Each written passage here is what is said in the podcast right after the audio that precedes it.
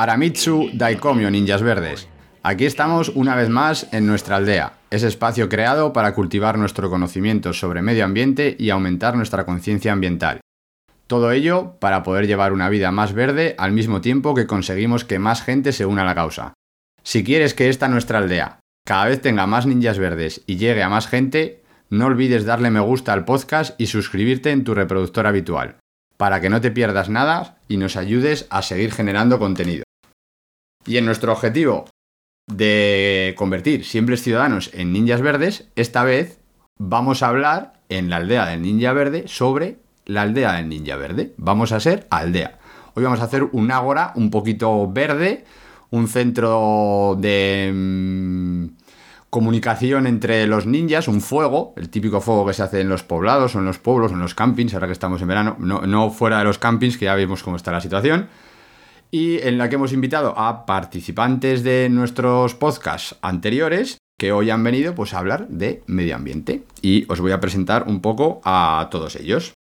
Del programa, el último programa que hemos tenido, del de avistamiento de fauna, tenemos hoy con nosotros a Noa González. Bienvenida, Noa. Hola, muchas gracias.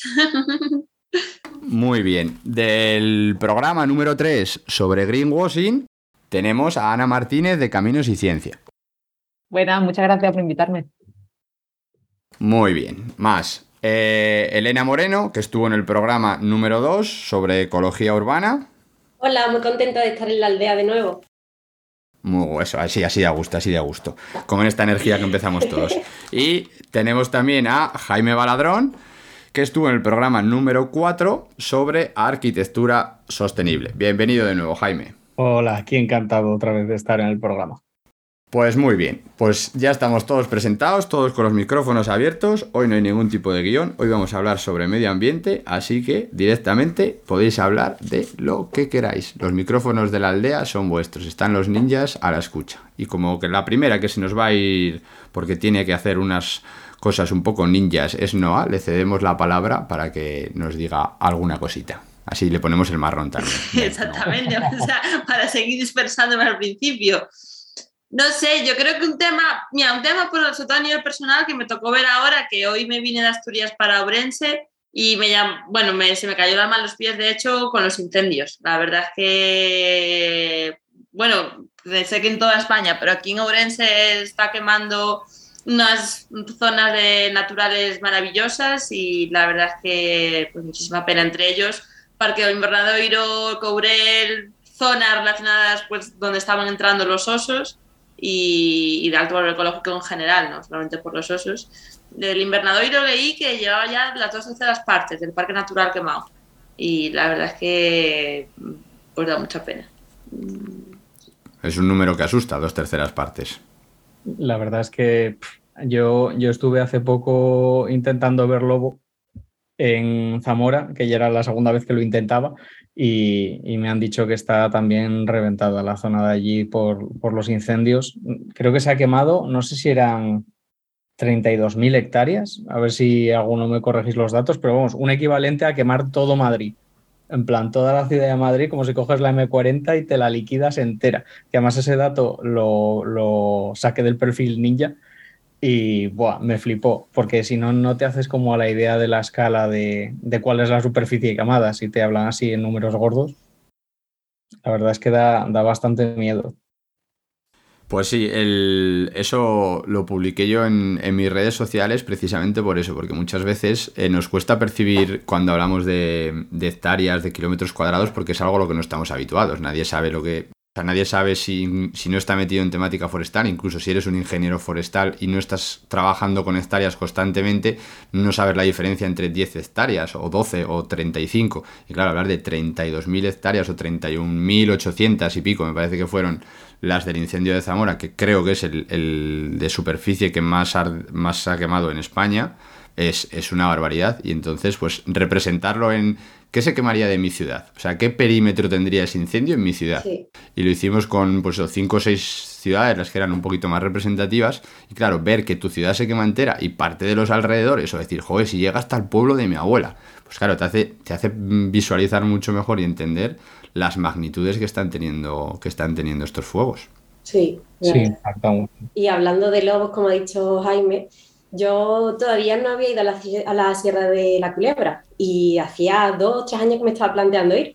Y fíjate cómo cambian las cosas tan rápido que de un momento a otro te quedas sin una cosa que tú dabas por hecho.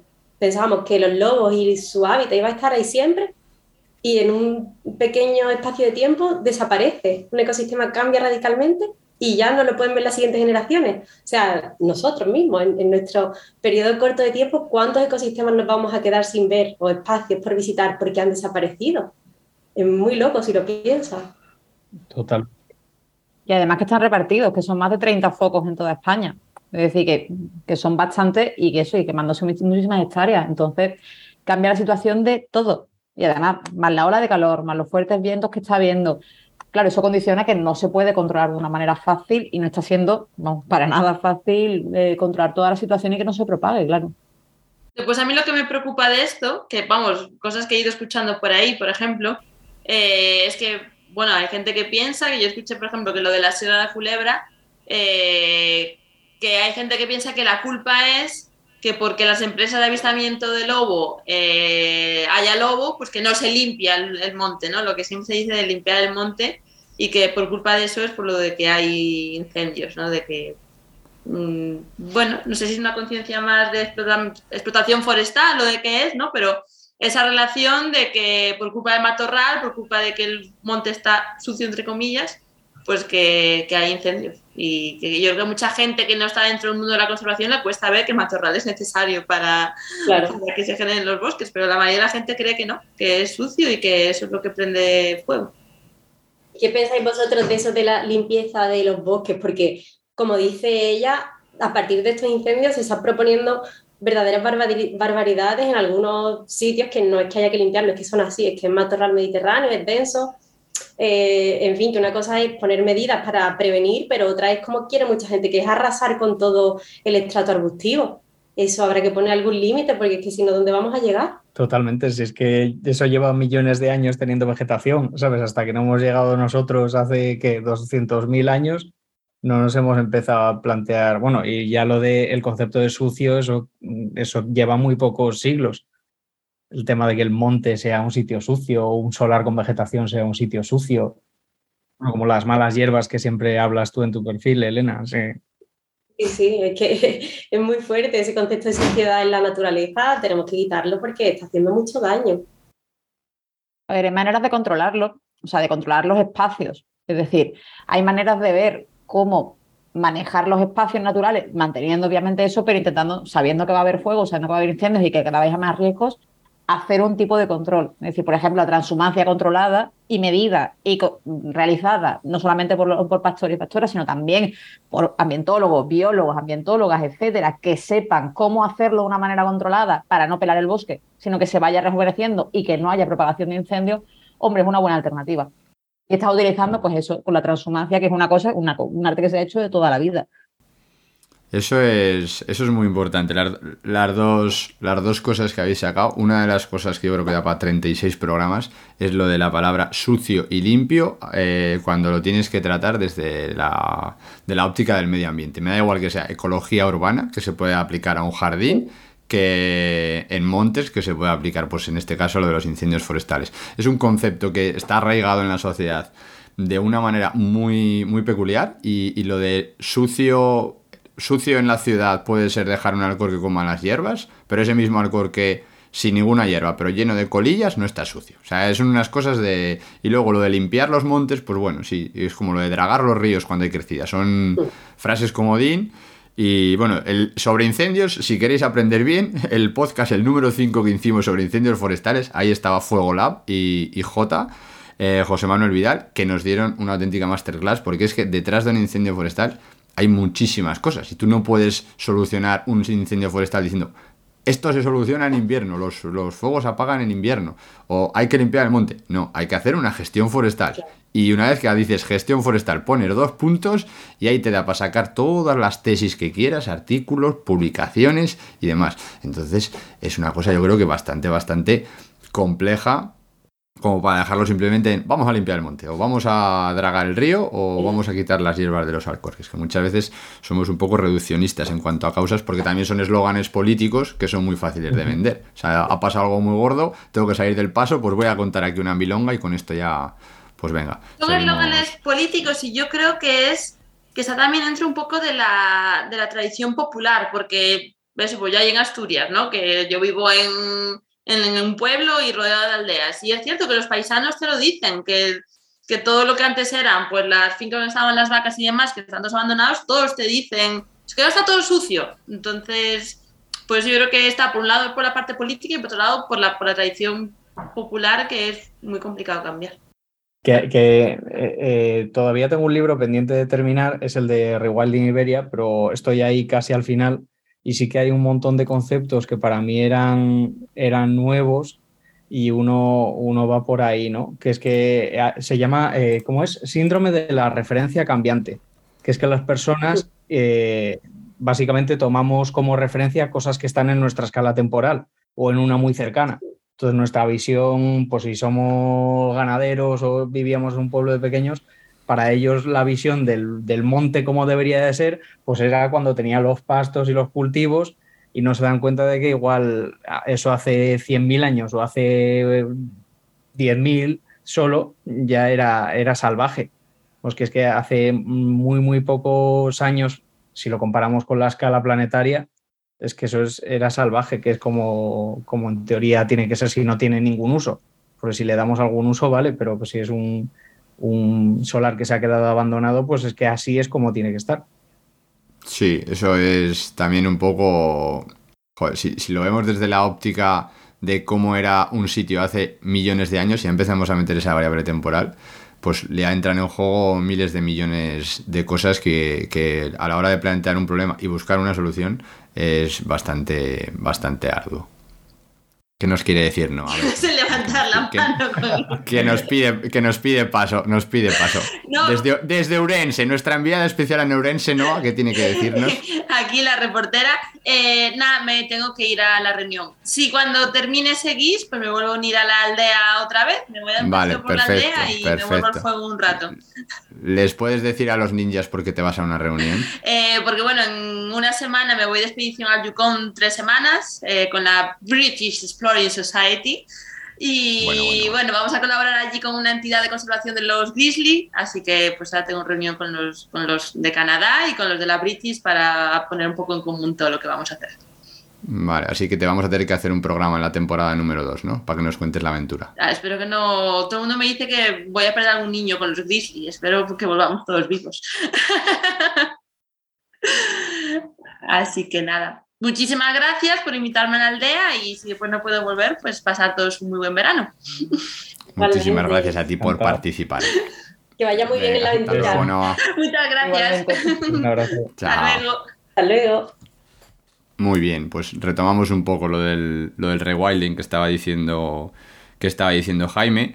O sea, aparte de la percepción temporal de, de los problemas, luego también eh, incluso a una escala temporal muy pequeña de, 100 años, por ejemplo, pues vamos a poner 100 años, o sea, de 1922 a 2022, los paisajes agrarios, forestales y ganaderos en España han cambiado un montón, porque ha cambiado un montón la forma de vida. Antes había, eh, además, eh, hoy me lo comentaba una persona en Twitter, antes había muy pocos ganaderos, pero había muchos pastores y había pastores que eran de los pueblos, o sea, cada pueblo tenía su pastor, iba pasando por las casas de las personas, cogía el ganado de las personas y se las llevaba a pastorear. O sea, esa figura ahora se ha perdido, por ejemplo. Entonces es, una manera de decir, claro, el monte está sucio. El monte está mal gestionado, porque no tiene esa descarga que debe, suponía pues tener una ganadería extensiva ya no solo extensiva en cuanto a, modo de gestión, sino extensiva en cuanto a cabezas de ganado. Y lo de la transhumancia que habéis mencionado antes, pues es un ejemplo clarísimo. Antes era una cosa muy habitual y era una manera de limpiar España, así, utilizando el término limpiar, de norte a sur. Y ahora, sin embargo, pues es una cosa que quedan muy poquitos ganaderos que sean transhumantes. Muchos hacen los desplazamientos en, en vehículos, en camiones y al final pues son pues cosas que se van perdiendo entonces hay que son eso como casi siempre problemas ambientales muy complejos y de una solución que si la hay es muy compleja muy difícil y que no solo es medio ambiente, que la gente al final se piensa que, esto es salvar la Pachamama, pero es salvar la Pachamama, la economía de la Pachamama y la sociedad de la Pachamama, que aquí está todo metido. Que muchas veces, o sea, no es, es que esto sea mm, hipismo puro y duro, sino que también tienes ahí otras vertientes que o sea, al final todo está interconectado, son como las tres patas de, la naturaleza y una afecta, una afecta a la otra, vamos. Pues sí, yo creo que al final lo que estamos hablando es que no se, no se tienen en cuenta los problemas desde una perspectiva multidisciplinar, que es a lo que llevamos siempre, pues tenemos que tener en cuenta todas las patas, como tú dices, y, y las decisiones no son simples, no es solo limpiar el monte, como quien lo entiende literal de limpiarlo, sino hacer un equipo donde cada uno aporte una idea y una solución desde una perspectiva distinta e ir todos juntos a por el problema, pero es que eso lamentablemente no se hace. Los equipos multidisciplinares, mm, yo no sé dónde están, porque no los conozco. Eso prácticamente no existe, por desgracia. Es que no se fomenta ni en la carrera. Yo no he tenido un solo trabajo en la carrera colaborando con otra profesión. Eh, ni bueno, ni los másteres en realidad. En algún máster sí tenían suerte que te entraba alguien de otra carrera pero vamos de casi de petaca, por decirlo así. Ahí yo tengo que romper una lanza por los ambientólogos y las ambientólogas, que sí que tenemos un trabajo bastante multidisciplinar y bastante transdisciplinar. Y es verdad que, por lo menos a mí, cuando yo hice en la, en la UPO, en la Pablo de la Vide, eh, sí que se hablaba siempre de esto, de hacer ese trabajo con una de química, con una persona de ingeniería, con una persona de tal, y siempre se hablaba de eso. Entonces, ahí yo lo siento, pero las, ambientólogas y los ambientólogos sí que tenemos un poco ese, ese punto, la verdad. Por lo menos mm, que, claro, por lo menos en, mi parte. sí, es lo que debería ser. Sí, porque es necesario, o sea, también es necesario, es necesario que haya, que haya gente también que sepa dialogar con todas las claro. Y eso también es complicado, que se sienten las distintas partes, incluso partes enemigas a dialogar, eso también es un punto muy, muy difícil de conseguir, porque nadie quiere ceder una parte en pro del beneficio global, porque es que la solución no va a ser la que nos gusta a todos, pero podemos encontrar un camino en el que avanzar. Que, a ver si se empieza a integrar en, la educación, ¿no? en los sistemas educativos, ese tipo de, de visión más holística, porque lo de ambientología Buah, me parece genial que, se plantee así la carrera porque para mí vamos, se me hace súper raro. De hecho, eh, en arquitectura incluso se fomenta el conflicto con otras carreras, como con las ingenierías. Como se plantea casi como si fuese un enemigo, en plan, no, es que te va a, va, a coartar tu creatividad en el proyecto con el tema de cálculo estructural o las instalaciones. No sé. Eso, eso es verdad, porque mm, yo también como ambientólogo, y aquí estoy, estoy con Ana, eh, yo creo que al ser una, una, un grado o una licenciatura tan, tan amplio en cuanto a todo lo que das, que no puedes dar todo, porque no te puedes formar en todo, ni especializarte en todo, aprendes a conocer gente que esté especializada en cosas. Entonces tú lo que ves son pues determinados problemas o, campos de esos problemas y ya pues dices, pues vamos a por un geólogo o un biólogo o un ingeniero o un arquitecto o me los meto a todos en el mismo grupo, incluido un periodista, una psicóloga y me hago un equipo multidisciplinar porque cada uno va a tener su parte importante en el trabajo. Y yo creo que eso es una cosa que tenemos que empezar a tener eh, desde las administraciones hasta las empresas privadas, o sea, absolutamente en todos los sitios, porque muchas veces, o sea, no porque sea patrimonio artístico no tienes por qué tener a alguien de medio ambiente. Ya veremos si hace falta un biólogo, un ambientólogo o un químico o un astronauta, ya lo veremos, pero decir, pues vamos a, vamos a trabajar todos juntos, igual que cuando haces una excavación tienes un arqueólogo que mira a ver si esas piedras que para el 99,9% de los humanos son piedras que solo sirven para tirar al río, él te las va a ver y dice, ahí va, que estos son los indicios de la primera civilización que hubo en Tomelloso de arriba. Y entonces, claro, se paran las obras y ahí cambia toda la perspectiva. Pero si ese arqueólogo ese día no va a esa excavación, echan los cimientos, eso se construye arriba y eso se pierde para siempre. Pues entonces, todas las mismas. Eso tiene que ser también en medio ambiente. Y ya no solo medio ambiente entendido como naturaleza, sino medio ambiente entendido como planeta. Y eso es un poco también lo que, lo que decíamos antes de meter también economía y sociedad dentro de todas las variables. Sí. Yo creo que hay una cosa que para la hora de hablar entre, entre todas estas partes, muchas veces se pierde, se, ponemos el objetivo eh, individual por delante y en realidad se nos olvida que hay un objetivo común. Entonces, en todo este tipo de cuestiones, creo que una, frase muy clave es conversar para conservar. Es decir, vamos a dialogar, vamos a entendernos, vamos a poner los objetivos, vamos a ver cómo encaja todo esto para lograr lo que todo el mundo quiere, que es conservar el medio no solamente conservar un bosque tal cual, que, no, haga, no se haga nada ahí, sino también porque tenemos que hacer, un uso de los recursos. Entonces, ver de dónde podemos sacarlo, de dónde no podemos sacarlo, qué podemos hacer. Y ahí hace falta muchísimo estudio y muchísimo entendimiento. Sí. en, el, en el caso que ha puesto el ninja de tenemos un arqueólogo cuando necesitamos tratar temas de arqueología, el problema que yo veo es que no se tiene tan en cuenta el medio ambiente como para decir necesitamos una persona que eh, no, nos ponga en valor el medio ambiente de eh, X. O sea, el patrimonio histórico sí, pero el patrimonio natural todavía no está muy, muy, no ha calado mucho en la sociedad. Entonces, por eso yo creo que no se incluyen en los equipos multidisciplinares, al menos no para todas las cosas, ambientólogos y medioambientólogos, porque se considera que no tiene valor.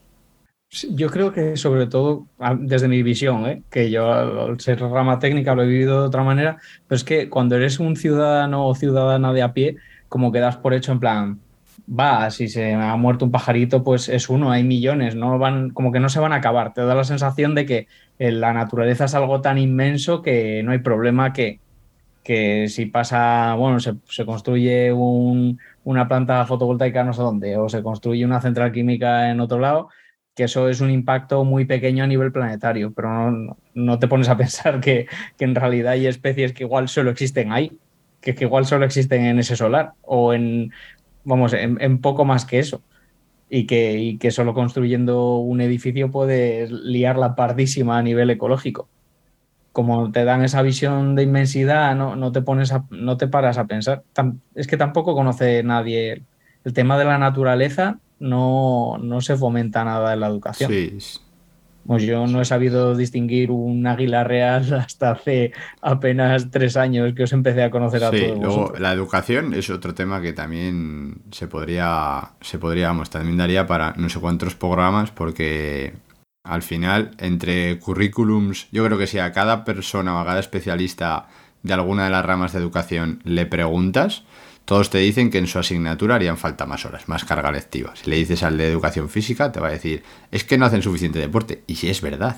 Si le preguntas al de mm, al de mm, física, te va a decir lo mismo. Dice, es que hay cosas básicas de física que no se dan. Y así con un montón de cosas. Y si ya nos ponemos con, hay cosas, por ejemplo, básicas en la vida, como puedes saber, como puede ser eh, emitir una factura, hacer la declaración de la recta, cambiar un enchufe, o sea, cosas que son súper básicas y que, y que esas igual sí que te sirven para vivir y tampoco se dan. Entonces, si te metes en educación, yo ahí así que me planteo, me planteo el decir qué modelo de educación estamos teniendo y si ese modelo de educación nos está dando las herramientas, más allá de que luego te permita tener una profesión y todo eso, pero joder, hay que pensar también que igual hay gente que deja lo que es la edad escolar con 18, 20, 22 años. Igual no tenemos tanto tiempo como para enseñarles muchas cosas y luego no tenemos tanto tiempo como para centrar o enfocarlo solo en una... Sí que lo típico de, no, es que soy de ciencias, no, es que soy de letras, no, es que eres del mundo. Y en el mundo tiene que haber, o sea, están todas las cosas. O sea, que muchas veces es lo que decía antes también Elena, que nos enfrentamos. Y lo que ha dicho tú antes, Jaime, de la mediación. O sea, la mediación tenía que ser una asignatura. O sea, ahora pido yo horas, horas lectivas para la mediación. Los ciudadanos no saben hablar y cada vez estamos más polarizados. Y a mí me encantan todos los programas, o sea, todos los proyectos científicos que dentro de su plan de comunicación, pues tienen la mediación y sientan a partes que están totalmente enfrentadas y les sientan a hablar. Y les ponen el primer día un par de cañas para que se vayan conociendo. Y luego poco a poco van hablando, van hablando. Igual lo que se pensaban que era blanco y negro, pues son unas tonalidades de grises que tienes una, una solución a mitad de camino en ambas que deja a todo el mundo contento y que permite abordar un problema. Y eso de la mediación, si no se practica, no es fácil, porque no es fácil si tú piensas que el Madrid es el mejor equipo del mundo, vamos a utilizar el fútbol, que es así muy, muy banal, que te venga uno del Barcelona y te diga, no, el mejor equipo es el Barcelona. O sea, esa, esa, esa discusión, o sea, eso empieza como discusión, no como diálogo, porque eso ya son dos posturas súper enfrentadas. Entonces necesitas un equipo de mediadores, un equipo de comunicadores que vayan llevando eso por tu camino y te vayan explicando ciertas reglas, te, hagan ciertos juegos, ciertas trampas comunicativas para llevarte hacia, hasta que digas, oye, pues mira, pues que igual son los dos mejores equipos que hay en el mundo. Pues bueno, ya tenéis los dos razón, hemos llegado a un acuerdo y el problema se ha solucionado. Y es así de fácil. Y esto si tú lo haces con todos los problemas, y ya no solo problemas medioambientales, problemas económicos, de sanidad, de, lo que queráis. O sea, a mí lo de la comunicación, yo lo debo reconocer que es algo que he descubierto hace dos, tres años, gracias a un proceso bastante gordo en el que, en el que estuve metido, y a mí me ha abierto, vamos, los ojos de cara a afrontar sobre todo en lo que a mí me concierne a nivel ambiental, pero es que me parecen válidos para cualquier tipo de campo y, de temática. O sea, sentar a la gente y hablar. Parece una, cosa súper fácil, pero que no se hace. O sea, es que no se hace. Yo, respecto a lo que has dicho, estoy súper de acuerdo. La polarización que se ve en la sociedad hoy día no es nada sana. Y yo creo que ha crecido a raíz de las redes sociales, que el anonimato te permite como se, ponerte más, subirte un poco a la parra en tu idea, dejar al otro eh, por debajo tuya, no sé, las redes sociales han fomentado mucho ese encaramiento entre posiciones en todos los, ámbitos. Y incluso dentro del ámbito de la ciencia, creo que también a veces se exponen las ideas de forma tan radical que la sociedad no, la, no, las, no las puede digerir bien. Y, y, claro, así llegamos a los puntos, de, puntos muertos donde nadie cede y ahí se queda un problema irresoluble para siempre. Entonces creo que desde la ciencia tenemos que trabajar mucho la forma en la que decimos las cosas y cómo las decimos, porque si no, no conseguimos lo que queremos. Sí, la ciencia se queda como algo ajeno a la mayor parte de la sociedad en realidad. Eso lo hablaba con Álvaro Luna, que, claro, él, yo no he, escrito un artículo de científico todavía en la vida y ahora me había propuesto colaborar en uno suyo y, y claro, es que si eres una persona de a pie, es que el 99% de la gente, incluso las personas que, yo que sé, que ya tenemos, eh, que nos hemos intentado formar con, con, con se dice?, con máster, con posgrados, no sé qué, no, sigue estando muy ajeno a la sociedad el tema de la ciencia. Hay muchos papers que son súper interesantes y se quedan en un papel subido en una página web de pago solo para académicos no sé por qué, es como que la sociedad, lo que dices tú, que se ha polarizado e incluso a nivel profesional, cada, cada grupo es endogámico, cada carrera o, cada, o los académicos por un lado, los profesionales que, está, que trabajan en consultoras o en oficina por otro, es todo núcleos muy cerrados. A mí me sorprende mucho. Claro, es que por un lado tenemos la, parte de que tú dices, Jaime, de los papers y de las, las publicaciones y tal, Ahí tiramos mucho más a comunicación científica, es decir, a comunicación entre grupos científicos y tal. A ver, es muy difícil que cualquier científico entienda de cualquier tema, es decir, porque la ciencia está hiperramificada y cuanto más pasa el tiempo, más se ramifica. Lo cual a mí no me parece, me parece un poco malo en el sentido de eh, a veces nos cuesta mucho como científica ver diferentes puntos entender diferentes cosas, decir, pero también es muy difícil que una persona que es neurocirujana o que hace investigaciones de neurocirugía eh, hable sobre plantas o entienda un paper sobre una especie invasora o entienda un paper, es decir, eso es complicadísimo, pero a la vez es muy necesario, es decir, porque eso demuestra que cada vez estamos ampliando más las ramas de conocimiento y estamos llegando a más puntos. ¿Qué pasa? Que eso no está a mano de todo el mundo, pero ni siquiera dentro de la comunidad científica, porque tiene que ser, vamos, tiene que ser así, ¿no? Pero es que la ciencia es muy muy directa, ¿no? Y muy de todas las palabras correctas y tal. Ahí lo que falta, y falta muchísima, es divulgación científica, que es contar de una manera mucho más suave y mucho más correcta y que una forma que llegue al público, al público real. Es decir, no por ser científico yo ya no, me interesa la, la, divulgación o no me va a interesar leerme un artículo divulgativo sobre un tema X. No, es que te tiene que interesar y a todas nos tiene que interesar cualquier rama que no sea de la que ya de por sí entendemos y conocemos para ampliar mucho más nuestro punto de mira. Total, como lenguaje más asequible para la ciudadanía. Y además que no sean los papers de pagos, porque es verdad que, a veces intentas buscar información sobre un tema y te das cuenta de que, vamos, o vas a plataformas secundarias que sí que tengan alguna vamos, información gratuita, pero la, la, inmensa mayoría son, suelen ser de pago. Al final es un poco como que falta eh, un escalón entre lo que es la ciencia y la ciudadanía. Y, y como que de la ciencia se va solo a la ciencia y cuando se va, porque es lo que ha dicho Ana, que no todos los científicos pueden saber de todo porque es imposible, o sea, porque entonces si sabes de todo tienes que ir a saber y ganar y, y ya ese es tu objetivo, o sea, ir saber ganar y, no hay nada más. Y, y entonces por una parte suele ser muchas veces por problemas de o, vocación de no quiero hacer divulgación porque creo que no es parte de mi investigación como científico. También hay veces que es parte de tiempo y dinero porque tengo un contrato precario y no puedo perder horas de experimentación en hacer divulgación porque a mí lo que me da el contrato es la experimentación y no la divulgación.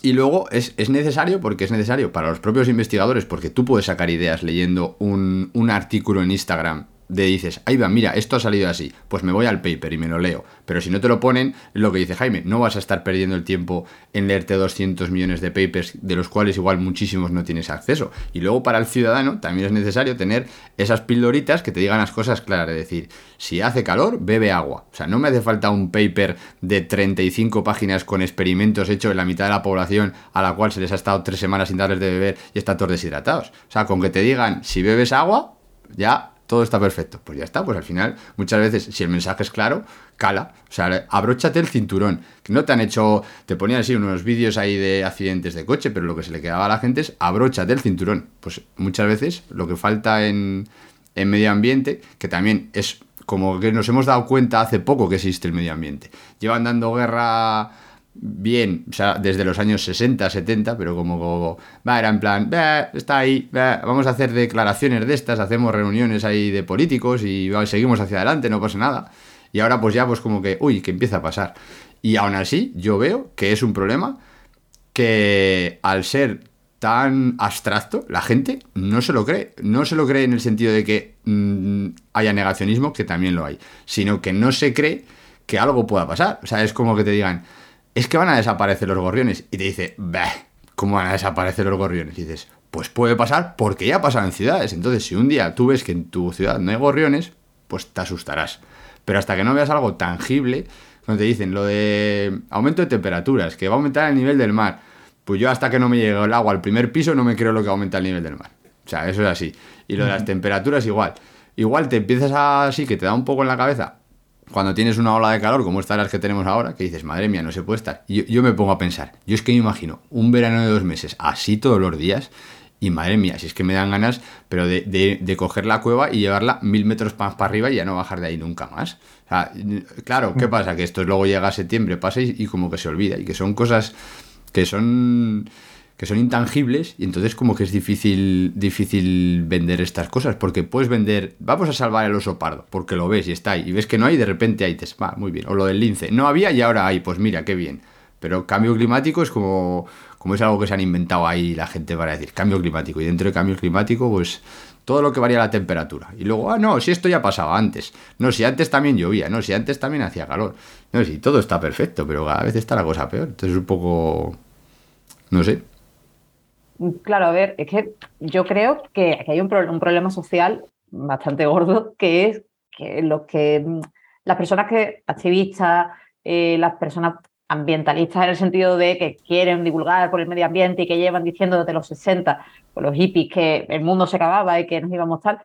El problema es que somos muy pesadas. Es decir, que tenemos razón, que llevamos razón, que todo es verdad, todo está basado en hechos científicos, pero hay un machaque constante a la sociedad diciéndole, esto va a pasar, esto está pasando, ves que hace calor, tal. Y claro, una persona que lleva desde los años 60 escuchando, va a hacer calor, va a hacer calor, ves cómo hace calor. Es como el mismo discurso todas las veces, ¿no? O sea, durante décadas siempre se ha tenido el mismo discurso.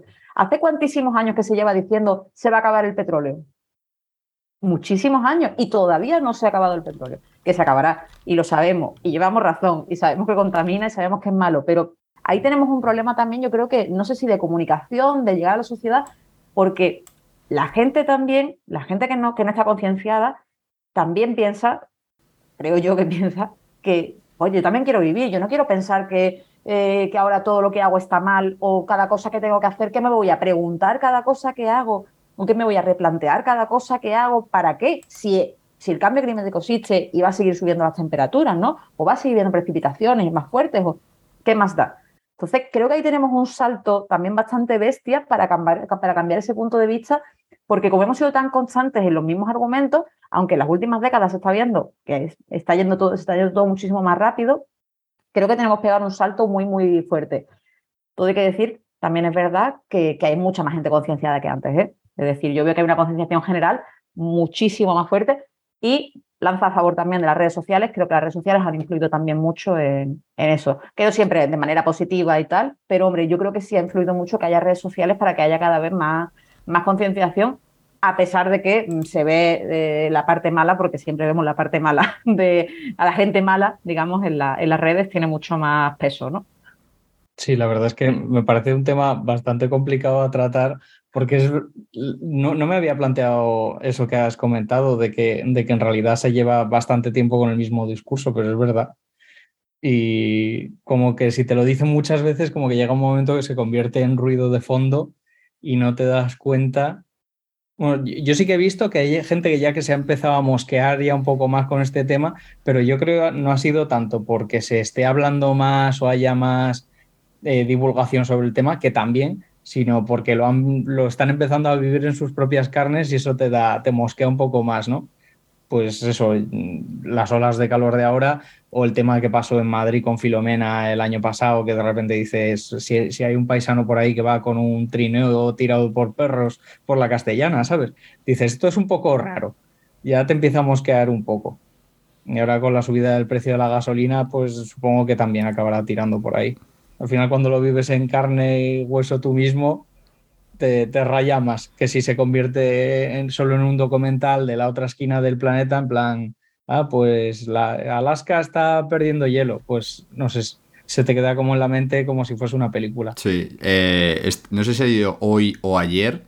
Vi yo en el, en el informativo matinal en dos minutos, el de Ángel Martín Gómez, el humorista, que es a mí, yo es lo primero que hago todas las mañanas, porque me parece súper, súper divertido. Y no sé si, fue, ha sido el de hoy o el de ayer, decía en plan eso, que estaba, que estaba cansado de que siempre pedía que, que los, tipo, como que los gobiernos y los estados pedían a la ciudadanía, haz un esfuerzo. Y que llevaban tres años pidiendo, haz un esfuerzo. Primero por la pandemia, luego por las vacunas, luego quédate en casa, luego las nuevas reglas, luego el confinamiento, luego que si la guerra, ahora que si sube el gas, que gastes menos. Y, el mensaje era siempre, haz un esfuerzo tú, ciudadano, que sí que lo tienes que hacer. Y yo creo que, enlazado un poco con el cambio climático, muchas veces se ha tirado el mensaje de tú, ciudadano, tienes que luchar contra el cambio climático. Y sí, lo tienes que hacer y tienes que adaptarte y tienes que tener medidas mitigadoras y todo esto. Pero igual la gente también se está cansando de que yo en mi casa llevo bajando la calefacción a 21 grados, eh, haciendo, pues yo qué sé, menos uso del coche y todas esas cosas, y sin embargo, a nivel estatal y de gobiernos, ves que las medidas o son de, de estar de mentirijilla, o se toman a, vamos a reducir esto a 2030 o a 2050, y dejo, a 2050, si no sé ni lo que voy a comer mañana, ¿qué me estás diciendo a 2050? Pues entonces mm enlazado un poco a lo, que decía Ángel, esto de haz un esfuerzo. Que sí, que, nosotros tenemos que hacer un esfuerzo, pero que igual también ese esfuerzo es más fácil si las medidas también las ves por otros lados a nivel mundial. O sea, haz un esfuerzo para reducir el cambio climático, vale, pues el esfuerzo que estamos haciendo ahora es una guerra. O sea, a ver, ¿cómo vamos a reducir el cambio climático con una guerra? Si es todo lo contrario. Es más, gracias a la guerra nos está dando igual ya todo lo que habíamos dicho antes del cambio climático. Ahora ya el carbón puede ser verde, no pasa nada, porque si no, porque como nos corten el gas natural, vamos a tener frío este invierno. Y vamos a fabricar más tanques y más munición en vez de vacunas y libros, que ahora es lo que se lleva. Entonces ya, pues son una serie de discursos ahí que yo entiendo que la gente se pueda cansar, que pueda decir, oye, vais vendiéndome aquí lo del cambio climático no sé cuánto tiempo, yo ya me, leo todos los libros, me escucho todos los podcasts, hago todo lo que ponéis en los pods, pero que es que yo ya estoy sobresaturado y aquí yo veo que mi vecino pues igual está haciendo la mitad o no hace nada, el de afuera no sé qué, está el típico que dice, va, ¿para qué voy a hacer yo si no lo hace nadie? Si esto, si el otro no lo hace, ¿para qué lo voy a hacer yo? Y al final es un mensaje como que mm, se mezcla ahí el positivismo, el negativismo y, un poco de todo, que no sabes muy bien hasta qué punto, o sea, necesitas también impulsos desde afuera, o sea, a nivel, ya no va a decir legislativo, que creo que también, o sea, ciertas cosas hay que ser así porque hay que tomar decisiones y no puedes esperar a que todo el mundo esté concienciado de algo, pero también como que el ciudadano darle un premio y decirle, estás haciendo muy bien lo del cambio climático, vamos a apoyarte de esta manera, de esta otra, o, o- yo qué sé, pero también decirle palmadita en la espalda, que tú también eres ninja, venga, vamos a por el lunes, que no pasa nada. Muchas veces somos en nuestro mensaje también bastante cazurros en el sentido de que somos, "Venga, vamos a morir todos. Pues, pues sí, seguramente, pero de viejos, que no pasa nada, que esto entre todos somos ninjas y lo vamos a sacar. Entonces, pues hombre, un poquito de optimismo de vez en cuando, pues tampoco viene mal. Sí, pero, pero eh, lo que estabais diciendo, que la gente está muy cansada de que siempre se repita el mismo mensaje. Ahora con la ola de calor, como dice Jaime, todo el mundo es más consciente de que se nos viene encima y ya la tónica general es el, medio ambiente se va a la mierda, pero es como se va a la mierda y, yo estoy fuera de eso, es que yo no puedo hacer nada, porque la tónica es, "Oh, todo se va a la mierda, todo está fatal, y eso en qué papel deja a las personas. Ellas ya no saben qué es lo que tienen que hacer para, para poner de su parte, porque es como, como dices tú, ya, ya han hecho todo lo que pueden hacer. Ahora lo que están esperando es que desde arriba se tomen medidas que impulsen los cambios que estamos haciendo entre todos, porque es verdad que el individuo cuenta, pero el ejemplo que te da el alcalde de tu pueblo, el que dirige tu comunidad autónoma eh, a nivel de política, pues necesitamos que haya planes buenos y que haya políticas ambientales también buenas. Y, lo que dice Ana de que cada vez hay más gente concienciada, yo creo que sí, pero porque igual es por lo que yo veo, por lo que me rodeo, pero no estoy segura de que a nivel global haya más gente concienciada, porque luego tú miras lo que elegimos para que nos gobierne y no miramos las políticas ambientales ni las que tienen las mejores políticas ambientales. Entonces, no estoy segura de que sea la principal preocupación de la ciudadanía a día de hoy. Quizás hace falta que los medios de comunicación, que al final las redes sociales, es verdad que han impulsado muchísimo, pero los medios de comunicación deberían darle más bomba a este tema y tomarlo en serio. Dar mensajes de verdad, no el típico del cambio climático, hace más calor, más calor, más calor, sí, todos los años, como dicen, no lo repiten, pero hace falta cambiar la comunicación y hacerla más efectiva para que surjan políticas y surjan ciudadanos que vean que sirven lo que están haciendo. Sí, eso es súper clave, que notes que sirve, porque es verdad que se hace difícil si no y te cabrea, te cabrea un poco. Yo, lo noto mucho cuando voy a alguna cadena de estas de alimentación, en plan McDonald's, Burger King, que vas ahí a comer algo y yo intento, vamos, mantengo el hábito de separar.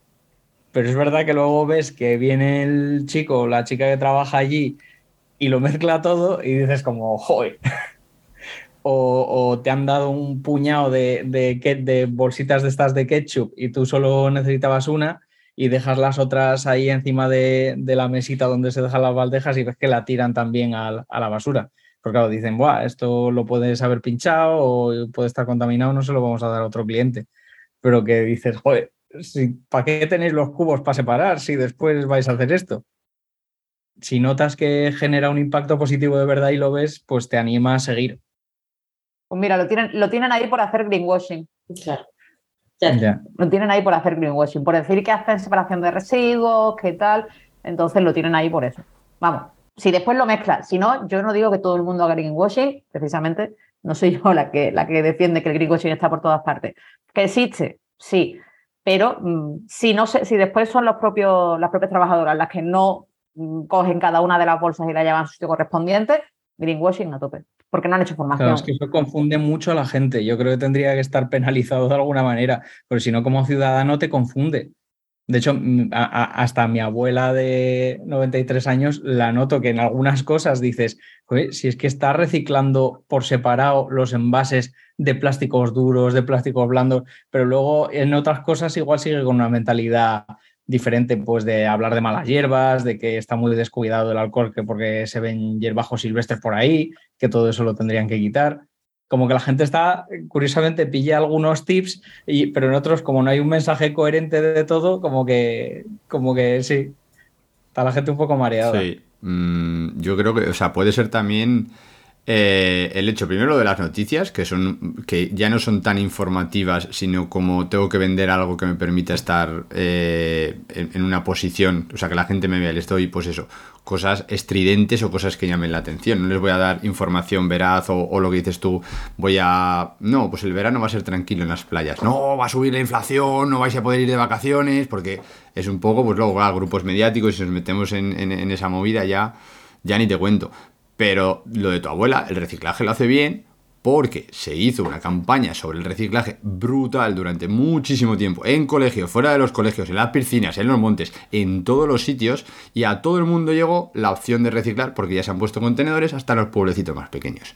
Si tú eso lo haces a la misma escala con el resto de cosas, pues seguramente la gente a mí me ha pasado en actividades que he hecho yo de ver gente que te viene con, una, con un pensamiento y un pensamiento creado por, la por el desconocimiento y la desinformación, no por la maldad y decirle, mire, esto es así, así, así, queremos que sea así, así, y lo que pretendemos conseguir es esto y esto y esto. Y dice la señora, pero si es maravilloso, a partir de ahora lo voy a hacer. Y dices, pues ya ves, pues como, como esa señora o como tu abuela Jaime, tienes tropecientas mil personas por España y por el mundo. Y todo esto que estamos enfocando el cambio climático y todo el programa desde la perspectiva de Europa país rico del centro. Si nos abrimos ya el melón y empezamos Sudamérica, África, eh, Asia y demás, entonces ya la grabación de hoy se nos va a tres horas y media por lo menos. Entonces, entonces efectivamente la grabación del programa de hoy se nos ha ido de las manos. No hemos llegado a las tres horas y media, pero casi una hora y media larga.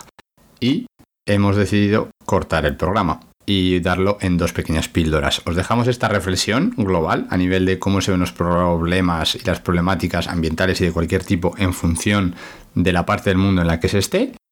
Y poco más, deciros que la segunda parte de esta tertulia medioambiental, de este fuego de campamento que hemos hecho en la aldea, tendrá lugar el 11 de agosto, en lo que ya sí que será el último capítulo de esta primera temporada. Así que nada más, así termina nuestra aldea de hoy. Os animamos a que os suscribáis al podcast si os ha gustado y le deis difusión. Esperamos vuestras opiniones, comentarios, ideas, nuevas propuestas o sugerencias para futuros capítulos o para la nueva temporada que podéis facilitarnos a través de nuestras redes sociales. Solo tenéis que buscar la capucha verde en Facebook, Instagram o Twitter buscando al ninja verde. También podéis escribirnos directamente por email a elninjaverde.ea.gmail.com y todos estos contactos junto a los de nuestros invitados e invitadas en el programa de hoy os lo dejaremos en las notas del programa. Por último, deciros que pertenecemos a la red Podcastidae, la red de podcast de ciencia, medio ambiente y naturaleza. Y recordad, hacen falta ninjas verdes, haces falta tú.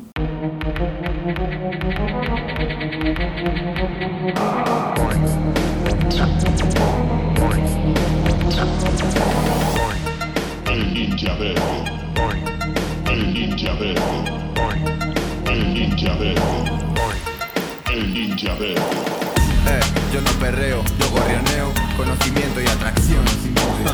Eh, yo no perreo, yo gorrioneo, conocimiento y atracción. El ninja verde. El ninja verde. El ninja verde.